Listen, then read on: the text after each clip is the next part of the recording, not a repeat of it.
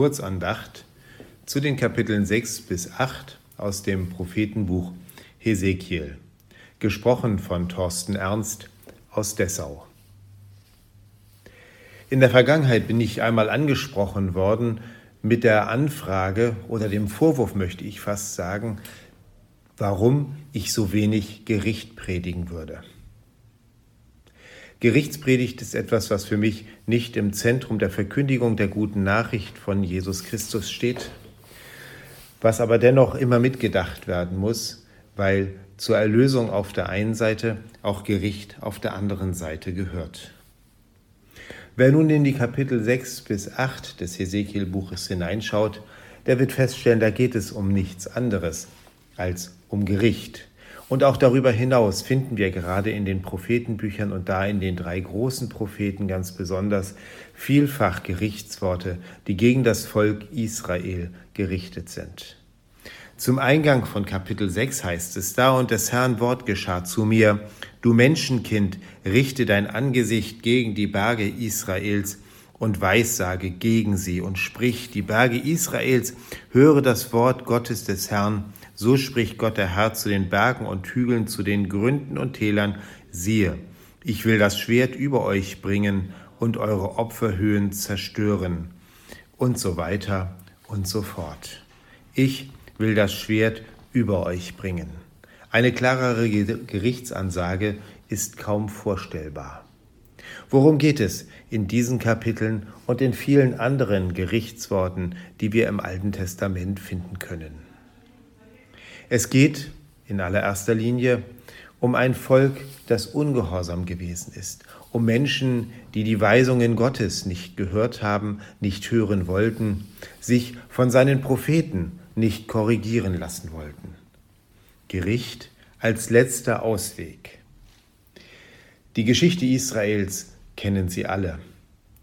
Am Ende führt es zur Zerstörung erst des Süd- und dann auch des Nordreiches zur Zerstörung Jerusalems, zur Verbannung in zwei Abschnitten 597 und 587 vor Christus zur babylonischen Gefangenschaft.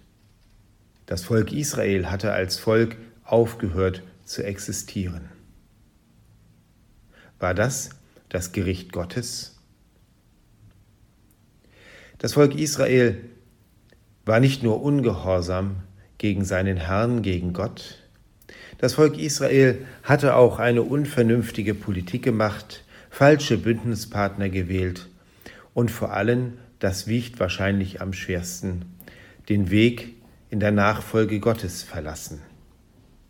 Wenn, der, wenn von der Zerstörung der Opferhöhen die Rede ist, dann weist genau dies darauf hin und macht deutlich, was das Ziel des Gerichtes Gottes ist. Zuerst nicht das Volk zu zerstören, sondern den falschen Weg zu beseitigen. Das Volk wieder zurückbringen auf den ursprünglichen Weg, der in der Nachfolge Gottes gestaltet zu werden ist. Und darum geschieht ein Wunder. Das muss man dann auch immer sagen, wenn man über das Gericht Gottes am Volk Israel redet. Es ist immer nur das Vorletzte, nie das Letzte. Die Verbannung Israels, die Entfernung aus dem Heimatland führt am Ende nicht dazu, dass die Identität und das Bewusstsein, Teil des auserwählten Volkes Gottes zu sein, verloren gegangen ist. Weder bei den Exulanten noch bei denen, die daheim geblieben sind. Das Bewusstsein, das geblieben ist, war eines, wir gehören zu diesem Gott und das wurde im Exil dann auch ganz neu entfaltet. Und so kam es dann gut 70 Jahre später zu einer Rückkehr der Verbannten in die Heimat und auch zu einer Neuaufnahme des Weges an der Seite Gottes. Wer jetzt denkt, dass das Volk Israel durch diese Erfahrungen final geläutert gewesen wäre und den Weg in Gottes Nachfolge nie wieder verlassen hat, der ist auf dem Holzweg. Aber das können wir genauso und das ist der Ertrag dieser Worte auch für uns und die Bedeutung solcher Gerichtsworte an uns. Jeder, der sein eigenes Leben betrachtet, wird feststellen, er verhält sich oft genauso wie das Volk Israel. Hört nicht auf die Mahnungen von Freunden, von dem, was uns die Bibel sagt. Hört nicht auf das, was Gott von uns will.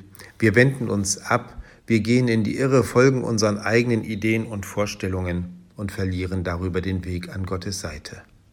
Aber in Jesus Christus ist uns gezeigt, es gibt eine Tür, die uns zurückführt auf diesen Weg, die Christus für uns geöffnet hat und die in der Gnade Gottes, die er uns Menschen gegenüberbringt, begründet ist.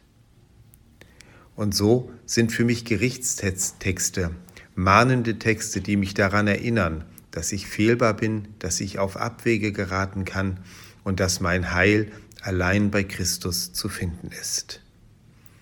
Amen. Ihnen noch einen guten Tag.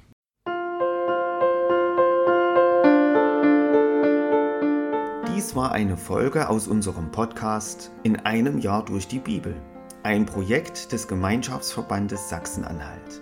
Morgen geht es weiter. Unsere Arbeit und auch dieses Projekt lebt fast ausschließlich von Spenden.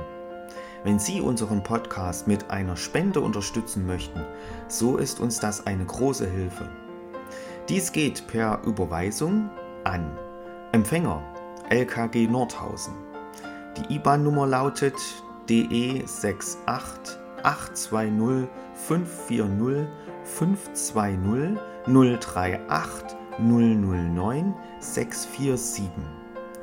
Wenn Sie eine Spendenbescheinigung benötigen, dann geben Sie bitte Ihren Namen und Ihre Anschrift mit an. Ganz herzlichen Dank. Nun wünsche ich Ihnen einen gesegneten Tag und freue mich, wenn Sie auch morgen wieder mit dabei sind.